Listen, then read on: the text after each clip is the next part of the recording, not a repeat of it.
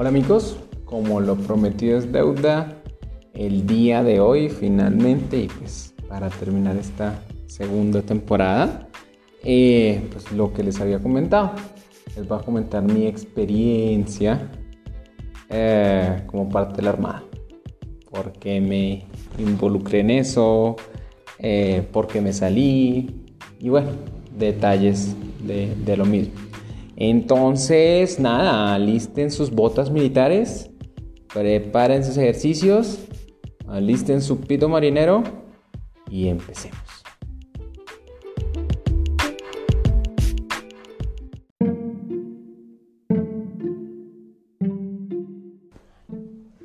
Bueno, entonces sí, empecemos, empecemos por el principio. Mm, no sé si les he comentado, creo que sí lo he hecho, pues mi papá era militar, era militar de ejército. Entonces, pues es muy chistoso porque la vida, a pesar de que pues es el trabajo de ellos, te afecta muchísimo. ¿Por qué? Pues porque uno vive en cantones militares, tienes que viajar de sitio a sitio y realmente la gente con la que te relacionas es pues gente que está en el medio o bien sea porque son hijos también de militares, o bien sea porque, no sé, por alguna razón trabajan en el medio. De hecho, la educación, si bien no era un colegio militar, sí estudiaba en un colegio para hijos de militares. Eh, entonces, eh, pues sí, o sea, uno todo el tiempo crecía en ese entorno. Eh, me acuerdo que en el colegio daban la posibilidad de, tú hacías como instrucción militar en los tres últimos grados, noveno, décimo y once, y te daban la libreta militar. En Colombia, pues es, el servicio militar es obligatorio, pero una forma de homologarlo era eso. Eh, a pesar de que no era un colegio militar, era algo totalmente voluntario. Si uno decía, no, mire, yo no estoy interesado en eso, muchas gracias, pero no gracias, no había problema. Eh, y pues finalmente, pues uno dice, no, pues mejor de una vez salir de eso yo en noveno hice, pues tomé la opción, eh, pero como que me partí la muñeca, una vaina así, o sea, es que yo no sé, yo honestamente eh, veo para mis otras y en esa época yo decía, no, ni miércoles, yo no, no me gustaba, no, no me gustaba el ambiente militar, no me gustaba como la presión. Fuera de eso, pues no, no, no soy bueno para el ejercicio, o sea, yo no sé por qué es, es, como una, una maldición. Yo digo que no, o sea, para, para el ejercicio general, hacer flexiones, hacer todo ese tipo de ejercicios, barras, pues era horrible y, y pues como que no, no, no, no era mi entorno. Eh, y pues bueno, como me lesioné la muñeca en, como en, en el ejercicio de, de, la instrucción militar, pues yo me lesioné, me excusé y no volví. Yo dije, no, ni miércoles, yo ya no voy a seguir haciendo esa y mi papá realmente es muy chistoso porque mis compañeritos y los papás eran todos, sí, chévere, uh, se militar. Mi papá jamás. Mi papá era como, sí, no. Creo que mi papá era consciente, o pues el hombre, el hombre pues, lo quiere uno mucho y todo, pero era consciente que su hijo no tenía como él el factor X. Y por eso pues me decía, no, no se meta en eso. Yo después miro, eh, yo he trabajado 30 años, o sea, es justo que usted no tenga que... Igual, para décimo a mí, me trasladaron para Barranquilla, entonces no pude continuar con eso, en décimo pues fue normal y ya para once regresamos y al sitio donde volvimos ahí sí había colegio militar y estudié en el colegio militar y dije no pues ya tengo el de noveno, si acá me lo homologan pues hago el de once y pues creo que con dos años eh, uno podía sacar una libreta que era libreta de segundo y dije a mí me sirve, o sea yo honestamente no o sea, me acuerdo que eso, ese, esa, en, acá en Bogotá, eh, la instrucción era los sábados, pero allá era en Melgar, la instrucción era los viernes en la tarde. Uy, no, no, o sea, yo decía, ¿qué miércoles es esto? Me acuerdo que nos tocó ir un, un fin de semana de campaña. Yo como al primer día ya me quería regresar, yo decía, ¿qué miércoles esta vaina? ¿Yo qué hago acá? O sea, yo no sirvo para esto, asumámoslo, vamos a llorar un baño. y no, o sea, lo pienso en retrospectiva y pues no era tan difícil, o sea, realmente era muy breve, o sea, no nos ponían a hacer mayor cosa. pero no sé, o sea, es como que siempre me sentía menos, o sea, sentía que no era mi entorno, no era mi ambiente. Y pues mis compañeritos, de, de hecho, allá en Melgar eh, éramos 15 y mis compañeritos todos querían ser militares. De hecho, creo que ahorita que vi hay uno que es oficial, tres hicieron curso oficial, de esos tres ya dos se murieron. Uh, y pues imagínense. Entonces nada, yo, me yo terminé, gradué del colegio y pues para la universidad. La idea es ser honestos. Eh, yo estudié ciencia política y pues bueno, el panorama no se veía malo. De hecho, yo cuando estaba, yo hice mi práctica en un partido político. De ese partido político fue el candidato que no sé si lo conocen, fue Manuel Santos, y pues se abrió la campaña del MAN por, pues con contactos que teníamos del, de, la práctica en el partido político, trabajé en la campaña, yo me gradué en el, en el 2009 y todo el 2009 y pues 2010, mitad de 2010, eh, pues trabajé para la campaña. Eh, era un trabajo pues chévere, eh, eh, de monitoreo de medios, pero pues ah, es que uno no sabe, o sea, yo realmente eh, honestamente no le veía muchas perspectivas precisamente por eso, porque pues tú decías, bueno, uno sabe, o sea, sí, yo trabajo acá, pero, pero pues nadie, muy chistoso, porque la gente piensa que el ambiente político es politiquero y, y esto, y probablemente lo es, pero es muy chistoso que en ese entorno yo no lo sentía así, o sea, y ellos eran muy honestos con, con nosotros, nos decían, mire, es chévere que ustedes trabajen por acá y chévere que trabajen por la campaña, bueno, un contrato de prestación de servicios, pero pues, o sea, como que eran brutalmente honestos y nos decían, pero pues eso no quiere decir que pues efectivamente yo les pueda asegurar un puesto en el gobierno o algo así, o sea, háganlos por trabajo o porque les gusta, pero no lo hagan pensando en eso pues conmigo sí fueron muy brutalmente honestos. Y pues nada, uno le asustaba y en ese momento mi papá como que andaba mal de plata. Y siempre yo vi la opción de, pues de, de las fuerzas militares como una opción fija. O sea, una opción fija en la que tú a los 25 años te pensionas, una opción fija en la que te van a pagar siempre tu sueldo. Eh, sí, realmente es una opción fija y es una opción buena en términos de prestigio. O sea, así no sea lo que quieres, pues finalmente nadie se va a dar cuenta que eres un lucero, que estás perdiendo, porque finalmente eres militar, eres oficial y pues no sé, o sea, también en términos de, prestigio, igual reitero, la idea de ser completamente honestos, eh, pues suena muy bien. Eh, e igual, honestamente, por otro lado, durante el estudio de la carrera, como que yo pienso que a mí la carrera me cambió totalmente el cassette, o sea, esa carrera pues si bien pues no me ha abierto oportunidades laborales cero, pero sí me cambió la perspectiva de la vida y yo digo que es muy chévere por eso.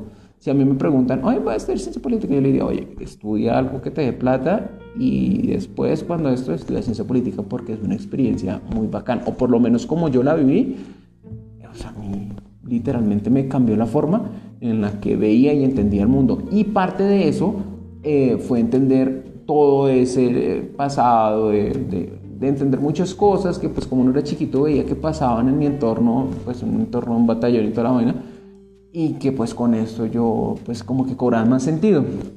Entonces por eso me pareció interesante cuando recién en el 2009 me estaba graduando de una convocatoria para cuerpo administrativo. ¿Qué quiere decir cuerpo administrativo? Que yo iba a entrar como oficial, pero yo iba a ejercer mi carrera. No, no iba a ser bueno, como después más adelante les conté cómo finalmente me incorporé, sino iba a ser oficiales que ejercen su carrera. Es muy común con el tema de médicos, abogados, o sea, son médicos militares, abogados militares y así también hay psicólogos, hay varias profesiones, incluso arquitectos, odontólogos, ingenieros y hay politólogos eh, que son militares. Realmente son muy pocos, pero sí lo sabía y habían abierto esa convocatoria. Yo me presenté esa convocatoria y en esa convocatoria me quedé en, la prueba psicotécnica. Honestamente, igual creo que me hubiera quedado después por no leer los requisitos, porque decía que yo tenía que estar graduado para el momento de ingreso a la escuela. Y uno ingresaba a la escuela como en abril y yo me gradué hasta mayo. Mm, y no, no había forma de grado anticipado. Entonces, pues bueno, al final me, dio, me pareció muy triste, porque pues sí me hubiera parecido chévere. De hecho, creo que si me hubiera incorporado así, puede que todavía estuviera trabajando ah, en la fuerza. Pero no, no salió. Y después eh, salió otra convocatoria, pero era algo diferente. Se llamaba oficial del Cuerpo de Infantería Marina y decía que requerían cualquier profesión. Y yo, mmm, vea, ves, está bueno. Investigando me di cuenta que lo que pasaba es que tienen déficit de oficiales. Los oficiales para hacer curso duran cuatro años. Entonces lo que hicieron fue eh, buscar gente que homologara la carrera profesional, o sea, que no tuvieran que ir a la escuela naval a aprender a tomar un curso profesional, sino que ya vinieron con ese curso y que sencillamente fueran a hacer formación militar. Eh, y pues para ser infante de marina, cualquier oficial, menos médicos y abogados. No sé por qué menos médicos y abogados, pero si eres médico y abogado no te podías presentar a mi especialidad, infante de marina. Y uy, pues no entendía muy bien qué era lo que iba a hacer. Entonces, nada, me metí, hice los papeles, llegué hasta el final y en el final en la selección yo creo que fue el polígrafo, no sé qué fue, no me eligieron.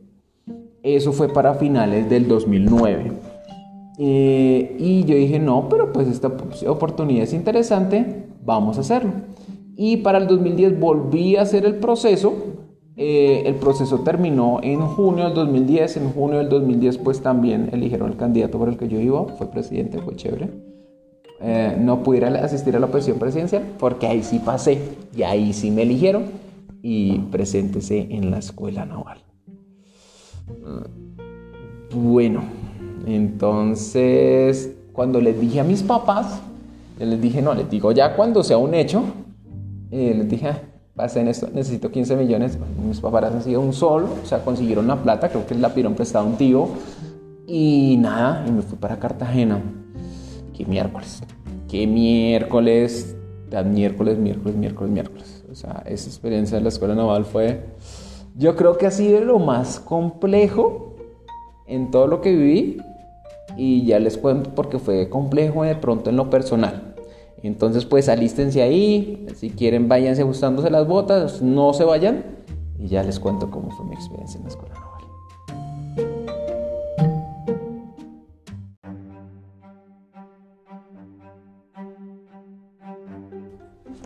Bueno amigos, listo, entonces en la escuela naval.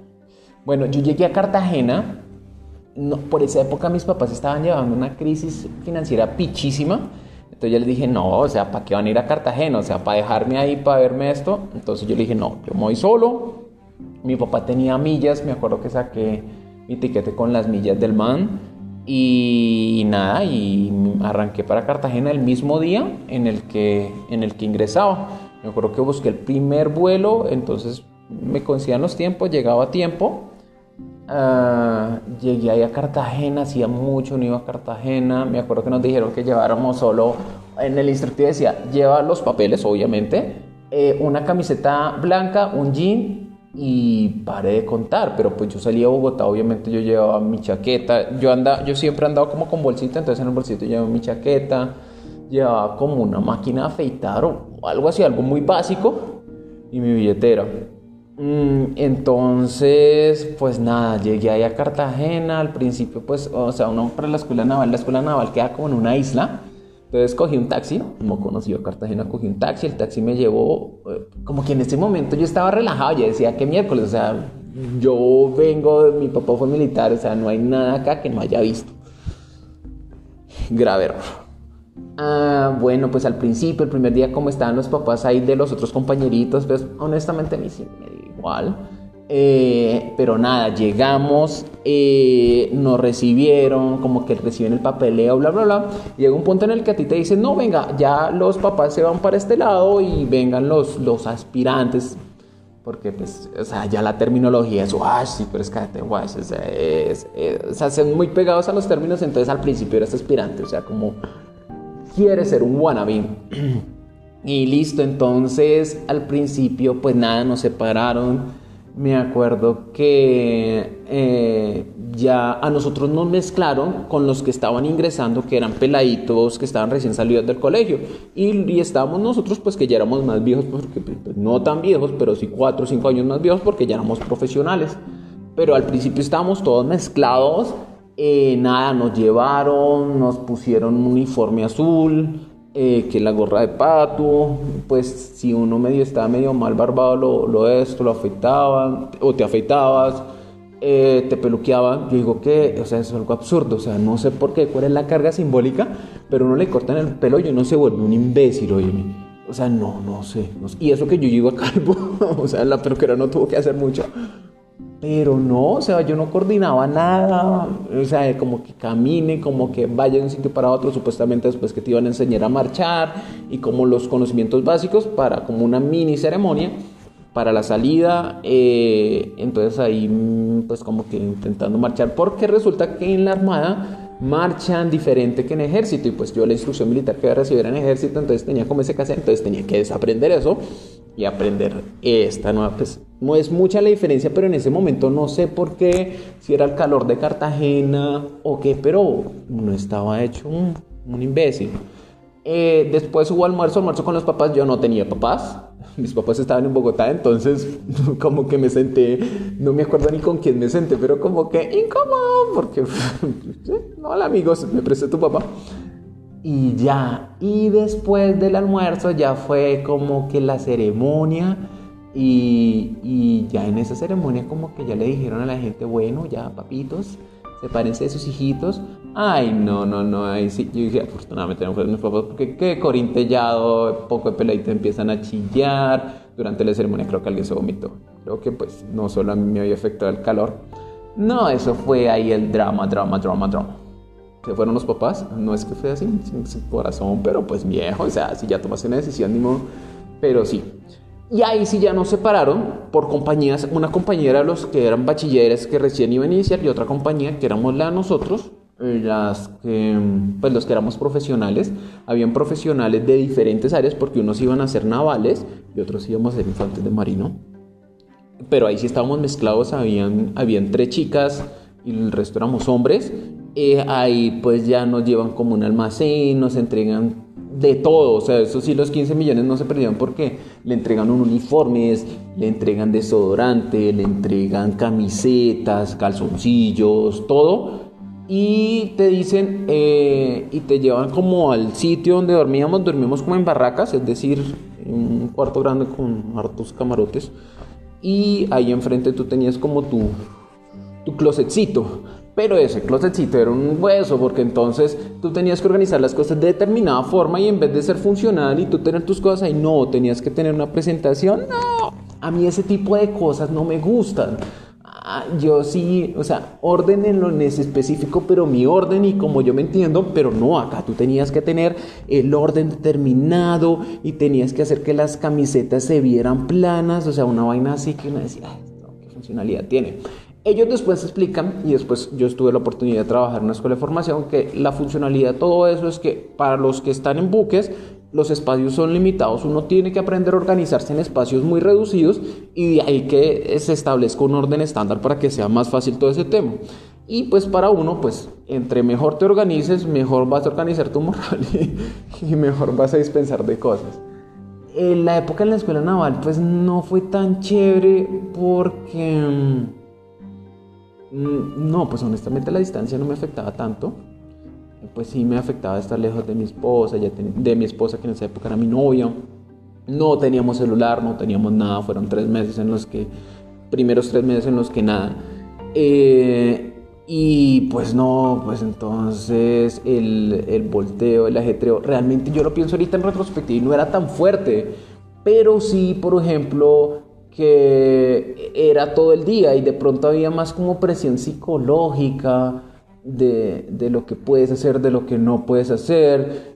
Eh, de pronto también el, el, hecho de que te corten el canal de comunicación con tu familia también es una presión psicológica mis compañeritos, muchos de ellos, pues yo los veía que estaban bien de plato, yo estaba mal de plato, o sea, yo lo que tenía era lo que yo había ahorrado durante el tiempo que, que había trabajado y no había ahorrado mucho porque, como les digo, mis papás en esa época estaban como, como con crisis financiera, entonces yo ayudaba a subsanar los servicios de la casa, entonces realmente lo que ahorré fue como un millón quinientos. Entonces yo exprimí esa plata al máximo y prácticamente, o sea, mientras que ellos compraban más cosas, los papás les mandaban más cosas, nada, a mí, nada, y creo que mis papás.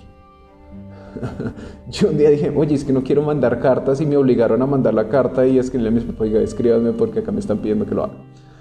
Entonces, ah, no sé, el tema de las reglas, el tema de, yo como les dije, yo pensé que sabía todo, pero es muy diferente tú estar ahí viviendo eso, tú tener a alguien que en edad es mucho menor que tú, que de pronto incluso en experiencia de muchas cosas de la vida, pues es mucho menor que tú y tú tenerlo que ver con una figura de autoridad es, muy chistoso, porque finalmente yo sí me creo el tema de la figura de autoridad y, pues habían unos que eran como ratas, o sea, había un man que era como el, el brigadier, el alférez, qué sé yo, y era una rata, o sea, yo no sé por qué, no sé si le caía mal, whatever, pero el man, yo no sé, desde el principio fue rata y, me caía mal. Y pues el problema es que me caía mal porque era mi, mi superior. Eh, pues todo de pronto adaptarte, vivíamos con gente que en la vida había tratado gente de todas partes del país. Eh, tenías que compartir espacios, tenías que compartir el baño. Y yo me acuerdo el primer día, yo en la, en la noche como que entré al baño, como que a mirar, y yo decía, pucha, las duchas, las duchas no eran duchas, o sea, no estaba separada, era una pared con muchas llavecitas. Yo miércoles, ¿y cómo va a funcionar esto? Y pues al siguiente día, pues como, o, sea, fue muy chistoso porque al siguiente día, ya cuando, cuando cuando empezamos instrucción, la primera instrucción fue, era en natación, en piscina. Hoy descubrí que los costeños acá no saben nadar. eh, y después iba a bañarnos y, y, pues te hacen esto y yo miércoles yo no me quiero bañar. Entonces yo como que inicialmente traté como de bañarme en, en, en el lavamanos y se dieron cuenta los, los, los guardiamarinas, los alférez, y no, que se tiene que bañar allá. Y miércoles, pero está un poco de gente, o sea, no es cómodo, o sea, al principio, pues ya es, pues ya. Pero al principio el estar con un poco de gente que no conoces en peloto, embutidos literalmente en una pared con agua, no, no, no, no, no, no, no. O sea, fue la situación más incómoda durante los dos primeros días. Ya después ya uno se hacía la idea, pero, pero igual, o sea, no sé, o sea, tú no sabes para dónde mirar. Ya llega un punto en el que no te importa por lo que, por el mismo afán, el mismo ajetreo. Eh, finalmente también eh, la parte de, de la convivencia con los otros compañeritos, también el clima. Yo pues Bogotá es bien frío y pues ya en Cartagena el calor en un punto era absurdo era tan absurdo que uno sudaba horriblemente, yo creo que olíamos inmundo. Me acuerdo que mis con mis compañeros pues nos tenían restringido todo, o sea, porque supuestamente en esa etapa todo te lo controlan, entonces nosotros no podíamos hacer nada y me acuerdo que nos daba como mucha sed y pues ya uno mamaba a tomar agua. Nos metían después de la instrucción de la tarde, que era así como te, te enseñan a marchar, toda la tarde en un aula que a estudiar o escribir cartas. Y me acuerdo que nos daba sed y, y lo que hacíamos, teníamos el balde con lo que trapeábamos. Un compañerito lo lavaba, salía, hacía como si fuera a, recoger agua para hacer aseo y cogíamos agua y hacíamos ahí zoom, o sea, tank, eh, clay. Mm, y tomamos de eso. O sea, y para nosotros era lo mejor del mundo y pues ya los compañeritos les mandaban como cositas, entonces entramos de contrabando.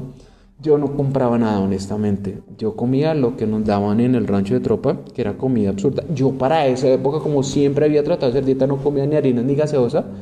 Traté de hacer eso el primer día. El segundo día ya comía harina normal, gaseosa normal, e igual me pegué una bajada de peso horrible.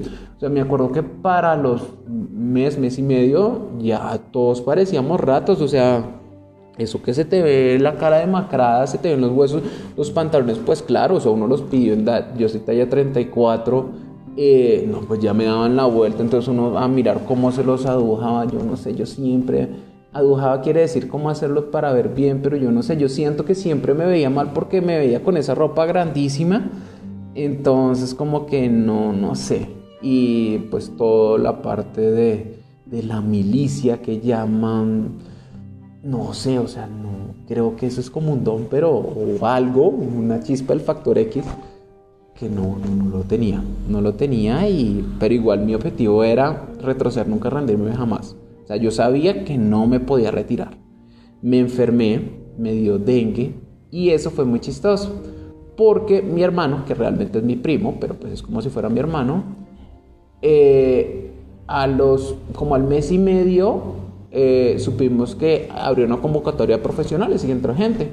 Y yo vi a alguien pues que sí lo vi gordito, pero dije, no, imposible que sea. Recuerden que yo no tenía comunicación con nadie. Y me acuerdo pues que me dio dengue, yo estaba llevado y dije, no, pues voy a ir al dispensario. Fui al dispensario, me acuerdo que me acosté en una camilla y como que llegó el médico. Y el médico así todo medio mala onda, yo imposible, imposible, imposible. Y el médico así como que me fue a atender, me levantó la camisa, yo tengo un lunar en la panza y cuando el man me vio el lunar me dijo, Mario, y yo, uy, miércoles. Y pues vi que era mi primo, pues no, eso fue muy emocionante. Literalmente no quería llorar, porque pues ya hacía mucho tiempo que no veía a nadie conocido.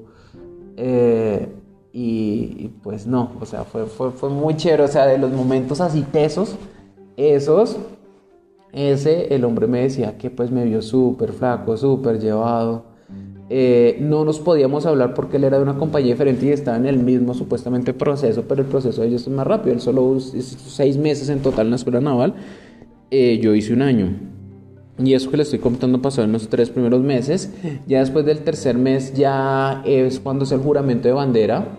Ya llegan eh, mis papás, me acuerdo que cuando me ven la primera vez dicen que no me reconocían porque claro, yo siempre he sido gordito y cuando me ven yo flaco como un sapo, orejón y, y con dengue. Y pues lo, lo, peor fue que, oye, definitivamente en estos momentos de pandemia creo que fue lo más irresponsable del mundo. Yo le dije a Juanca, no me incapacite porque pues no voy a poder salir con ellos. Y pues listo, me hizo caso y no me incapacitó, pero ahorita que lo pienso en retrospectiva, los hubiera podido contagiar a todos ellos de dengue. Eh, y nada, pues fue, fue un fin de semana bonito porque fue mi esposa, que en esa época era mi novia, pero yo estaba llevado, o sea, realmente me acuerdo que dormía mucho y hablábamos poco, pero pues era bonito sentirlo cerca. Eh, ella dice que pensó que ya habíamos terminado, que era que yo no la amaba, pero después descubrieron que tenía dengue porque cuando ellos se fueron ya yo dije, no, no puedo más. Fui al hospital y pues me tomaron examen de plaquetas, tenía dengue y estuve hospitalizado como por una semana. Esa semana entré en depresión, bla, bla, bla. Y ya después de ahí, pues ya todo surgió más rápido, empezó a moverse más rápido el tiempo en la escuela naval, porque ya eh, la formación fue encaminada ya los navales, los que iban a trabajar en buques en su lado, y nosotros que íbamos a ser infantes de marina en otro lado, nos mandan a Coveñas y allá en Coveñas sí la pasamos muy rico. O sea, para mí Coveñas fue un hit porque ya en Coveñas no me tenía que preocupar por el uniforme blanco que siempre se iba a ensuciar o por planchar el uniforme que siempre me iba a quedar mal planchado.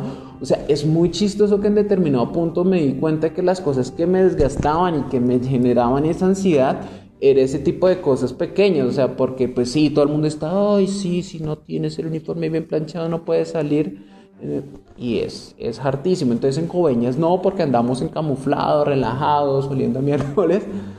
Fue algo muy militar, literalmente, muy, muy parecido a lo de ejército, muy parecido a lo de la experiencia en, eh, en, el campo que les digo que fue cuando estaba en el colegio tres días que dije que no, no más en mi vida eso.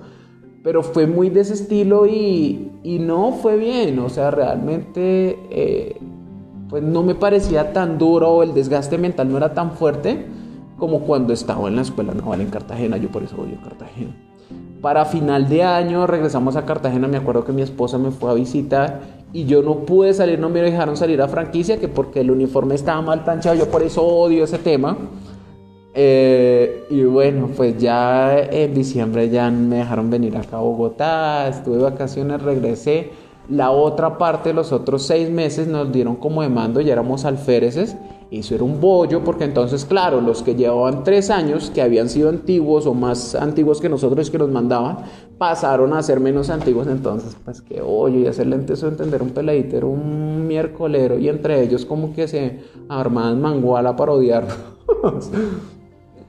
Ah, y ese tema, o sea, yo siento que a uno en la universidad le dicen todos somos líderes, pero no sé, o sea, yo el tema del mando, yo decía, O sea, uno tiene que actuar, somos seres humanos, somos seres pensantes y creo que era el problema de ser politólogo.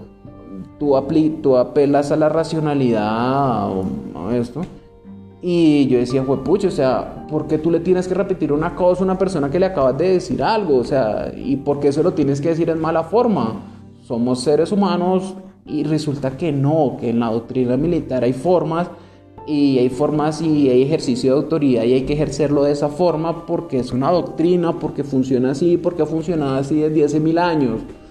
Eh, pero pues para mí eh, adentrarme a eso, adentrarme a, a, decirte, oiga usted, haga esto, punto.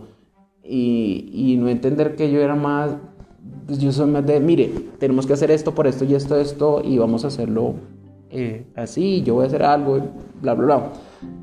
Ese creo que fue mi mayor debilidad y me di cuenta desde ese momento. Lo digo en ese momento, la opción, eh, renunciar no era una opción, eh, pero desde el momento en el, que, en el que pasamos a ser mando ahí en la escuela naval, yo supe que, pues, que esto iba así. Bueno amigos, entonces literalmente ya son seis meses en la escuela naval de mando. Igual el mismo, el mismo karma de la planchada y ahora peor porque entonces te quieren hacer sentir mal de hoy, usted tiene que ser ejemplo y mire, mire cómo está, mire que... Es que eran unas bobadas que uno decía miércoles, o sea, esto en el mundo real no va a funcionar.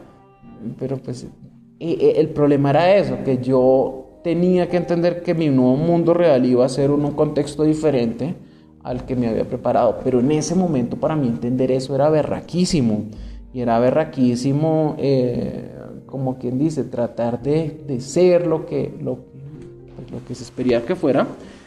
Y pues entonces en determinado punto tenía que fingirlo porque es que le digo, mi opción no era renunciar. Ya llega mitad de año del 2011 y me graduó como subteniente de infantería de marina.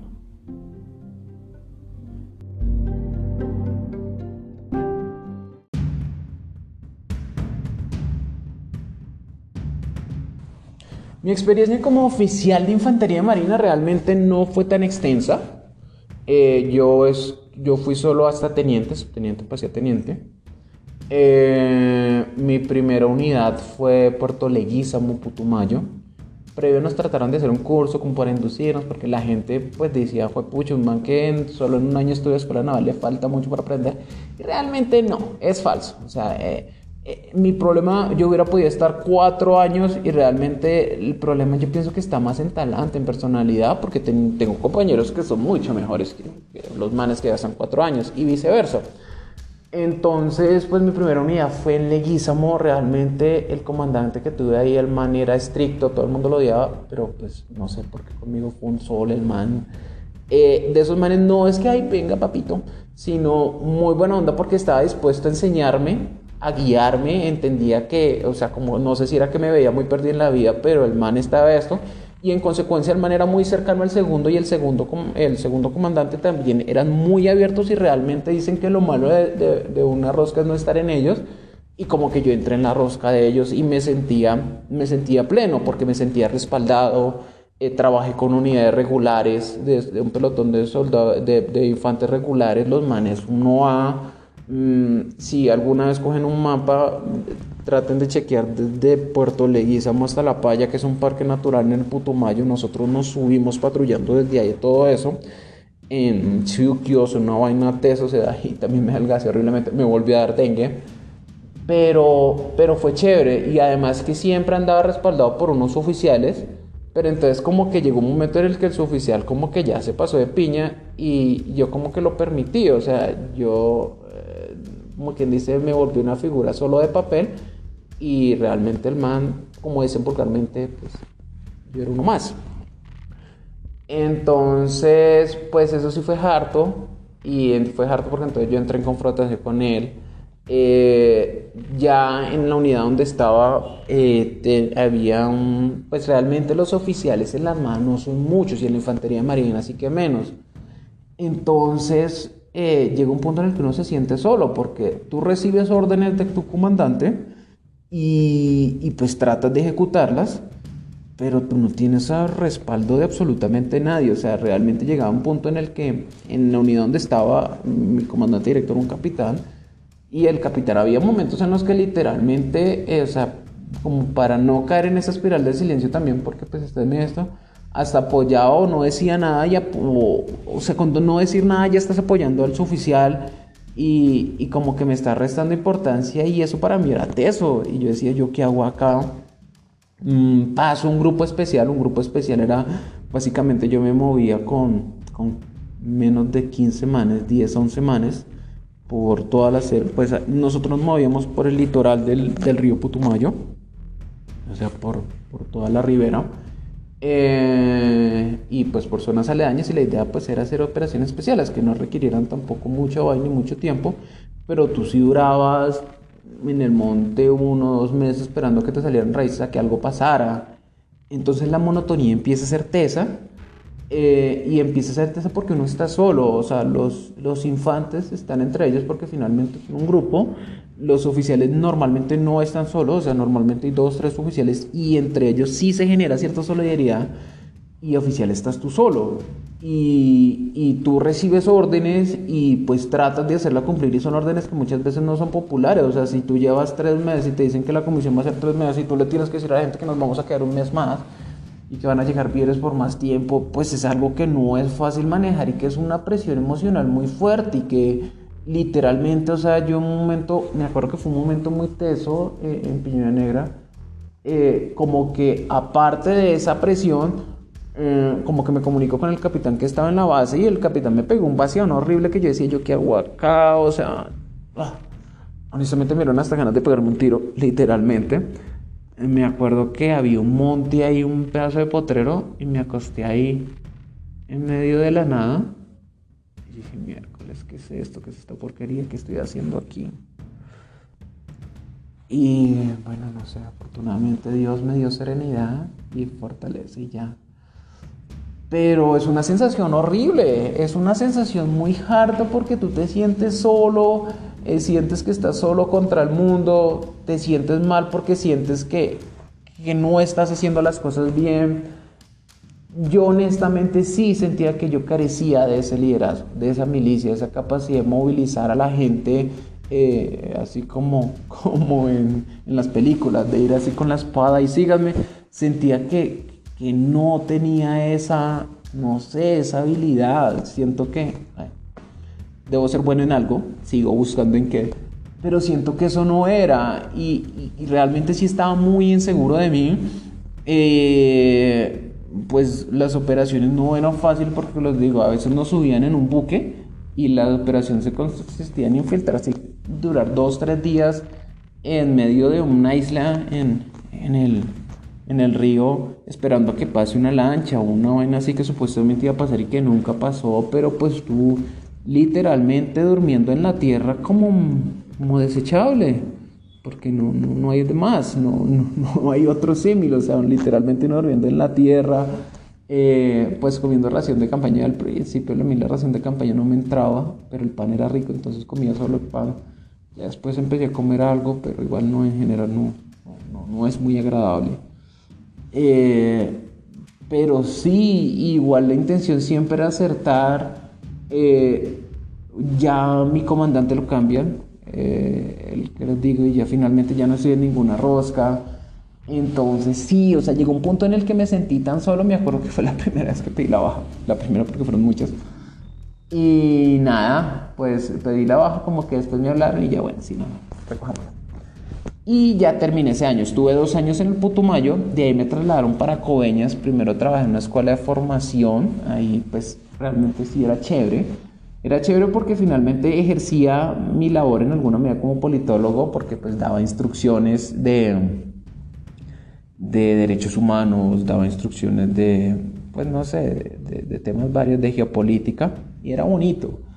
Y adicionalmente como el ambiente era más académico, pues como que la relación era era diferente, a pesar de que también quedaba en evidencia mi carencia de liderazgo, o sea, o de pronto de mando militar, porque pues finalmente sí se esperaba que uno, no sé, que hable duro, o sea, realmente si ustedes me preguntan, o sea, yo lo tengo en mente como que un imaginario, pero si me piden materializarlo, no sé cómo explicarlo, qué es ese factor X. O sea, ese factor X es que, es que ni siquiera es gritar o ni siquiera es eso. O sea, no sé, es algo que hay ahí y que yo sentía que no me fluía y, efectivamente ahí pues trataba incluso de evitar esos momentos en los que quedara en evidencia. Además de que como mi físico no era el número uno, pues como te insisten en que tú mandas con el ejemplo, pues también me sentía mal por eso. Entonces, pues no, y súmele a eso que me casé.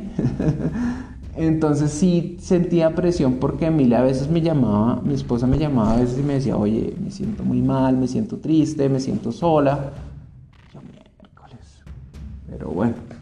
Entonces como que esas cosas poquito a poquito de eso. Y finalmente la otra vaina que también me, me raya muchísimo es porque ahí en la escuela de formación, eh, que es como formación de suboficiales, pues créanme que yo di lo máximo para, pues para que efectivamente se viera ese factor X mío, para que meterle todo a, de pronto a explotar habilidades para enseñar. O sea, como que traté de dar lo mejor que tenía y a final de año me trasladan a otra unidad y que era un distrito militar, es de incorporación que porque era subteniente, entonces ah, me dio rabia porque igual habían subtenientes y eran cuerpo administrativo. Y decía, pero miércoles, y no era que me mandaran a necesitar una, una unidad táctica, porque literalmente me pasaron fue un distrito, entonces ahí como que no, me, me entra el aburrimiento y, y piden, entonces supuestamente tenía que hacer papeles para ascenso y yo me autosaboteo, realmente no presento los papeles, eh, eh, me hacen presentar los papeles, me llaman de Bogotá para que los presente y ya los obligatorios los presenté y cuando presenté los exámenes médicos yo me saboteé con el examen psicológico y por el examen psicológico no me ascienden. Vengo a Bogotá ya dispuesto como a no, no voy más y pues otra vez pido la renuncia y hablo esta vez con el comandante de la infantería marina y me dice, no, ¿qué es? ¿Qué es?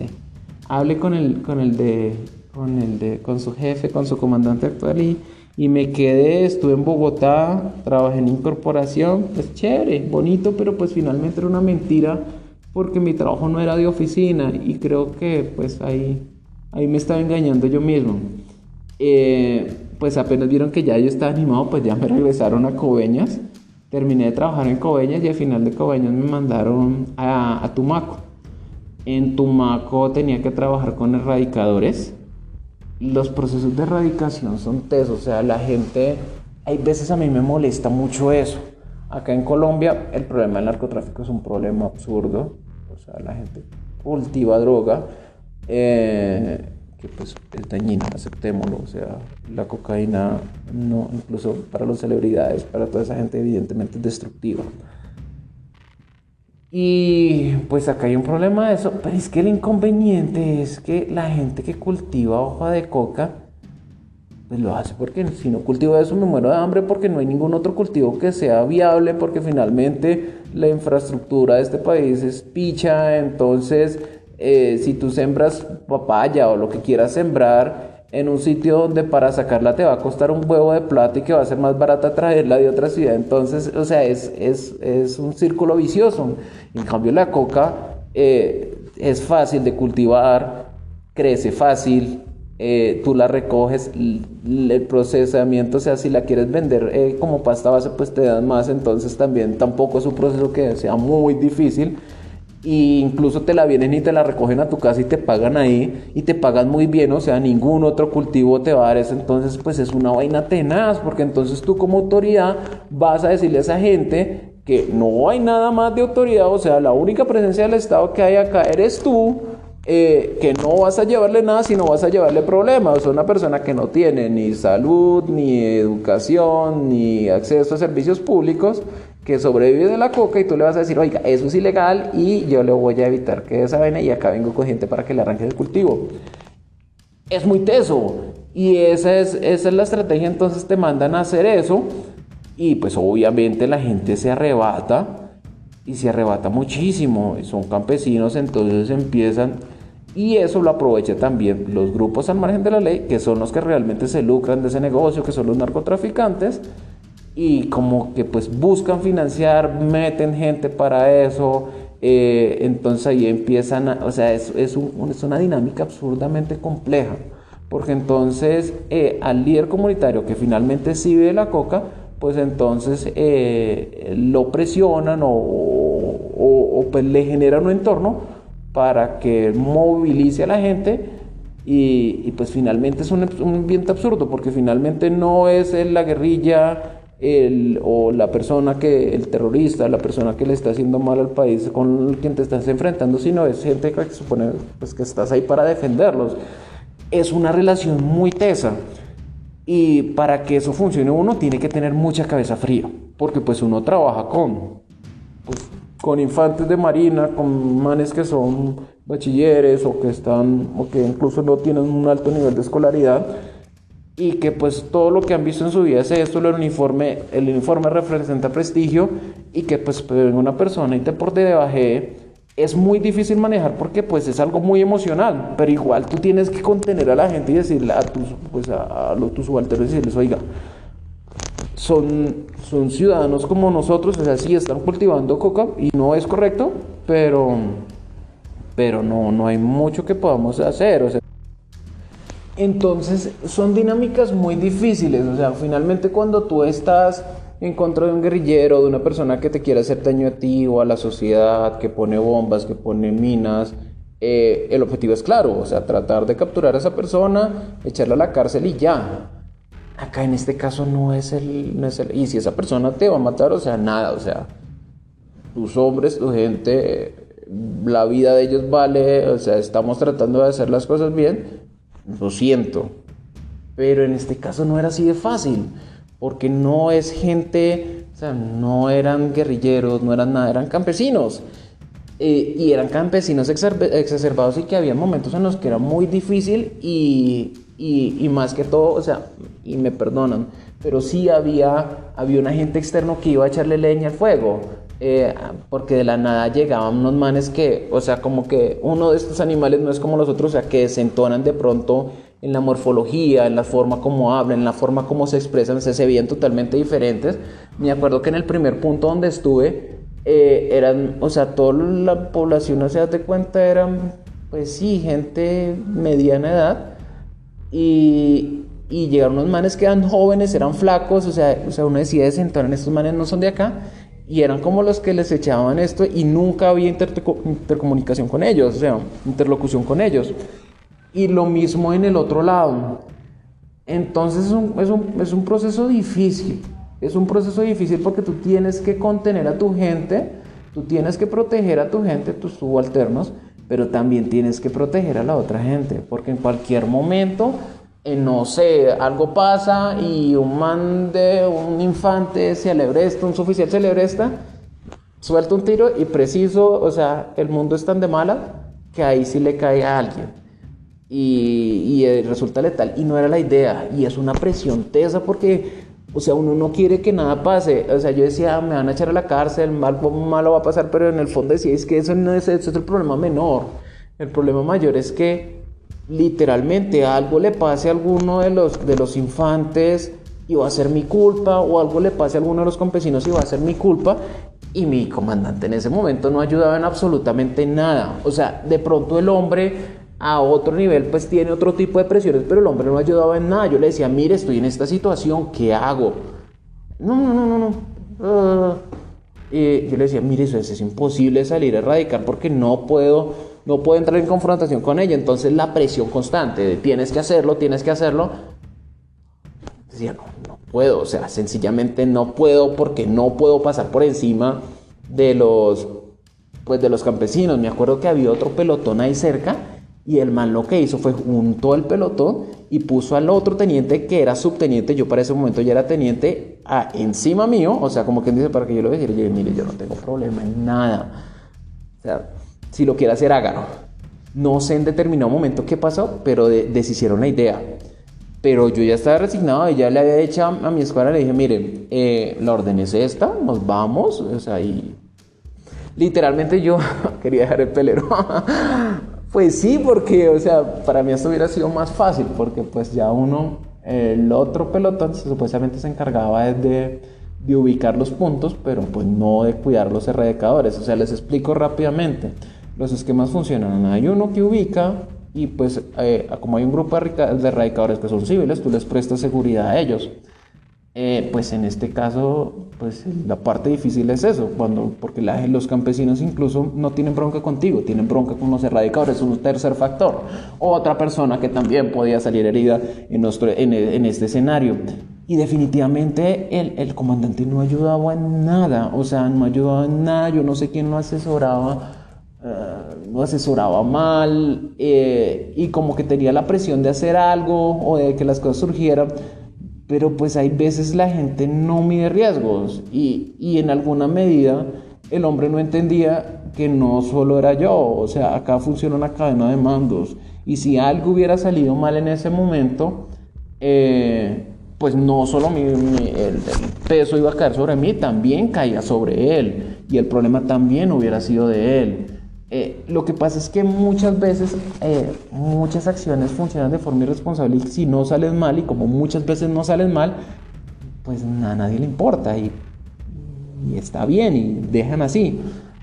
Entonces, pues nada, yo estaba en eso, estaba en una chante horrible porque siempre tenía la latencia de que era mi culpa, que era por la falta de ese factor X, de ese factor militar, de ese liderazgo, entonces siempre sentía que todo era mi culpa y que las cosas estaban saliendo mal y que no se iba a poder erradicar por mi culpa.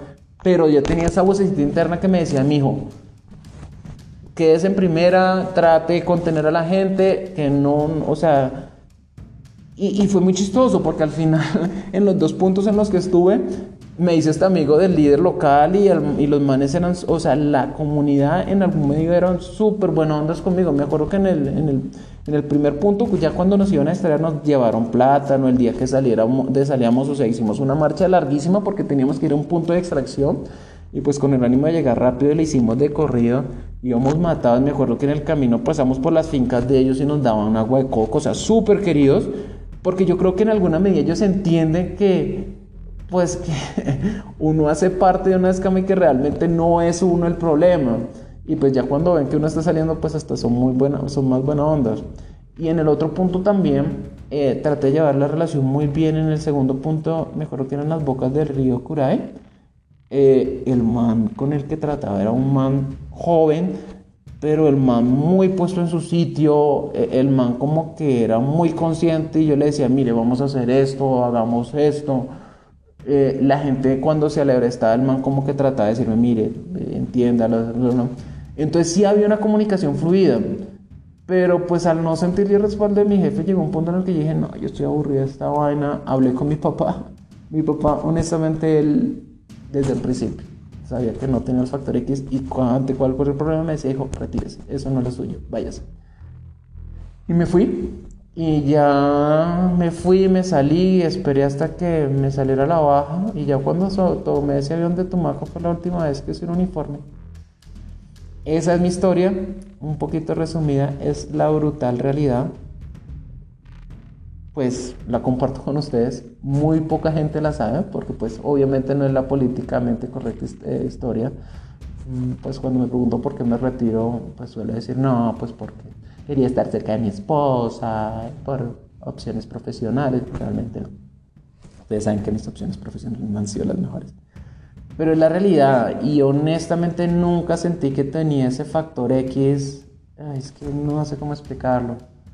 Ah, bueno, les recomiendo, tengo un compañerito, tiene un podcast también, se llama Memorias de un pescado. Pescado, bueno, no sé, búsquenlo si están interesados en el tema, y de pronto escuchándolo a él, compárenlo con, como me escucharon a mí, y van a ver la diferencia, van a entender de qué factor X les hablo. Bueno amigos, eh, pues eh, lo prometido es deuda, esta fue mi historia, ese fue mi paso por la Armada, hay muchos más detalles, eh, pero pues tampoco quiero aburrirlos con un, un capítulo tan largo. Igual les agradezco mucho su atención, les agradezco mucho su tiempo, ustedes saben que para mí pues este ejercicio es valioso porque a veces la ventaja de esto es que hablo con ustedes, no nos conocemos, pero les comento cosas que, pues eh, incluso en mi entorno no puedo hablar o no me siento como hablando. Entonces les agradezco mucho. Como les decía, pues eh, este sería el fin de, de, la segunda temporada. No quiere decir que no vaya a haber una tercera, pero sí me pues, Quiero tomarme un espacio para echarle caspa, echarle cabeza y salir con algo bien chévere. Uh, bueno, pues no, pues sí quisiera oír sus comentarios, si tienen algún comentario para hacerme, pero desafortunadamente esta vaina no ofrece opción de comentarios. Igual, pues déjenme, en un futuro voy a abrir alguna red social para poderlos oír, un Twitter o algo así. Un abrazo y pues este es el cierre de esta nota en el de Loser.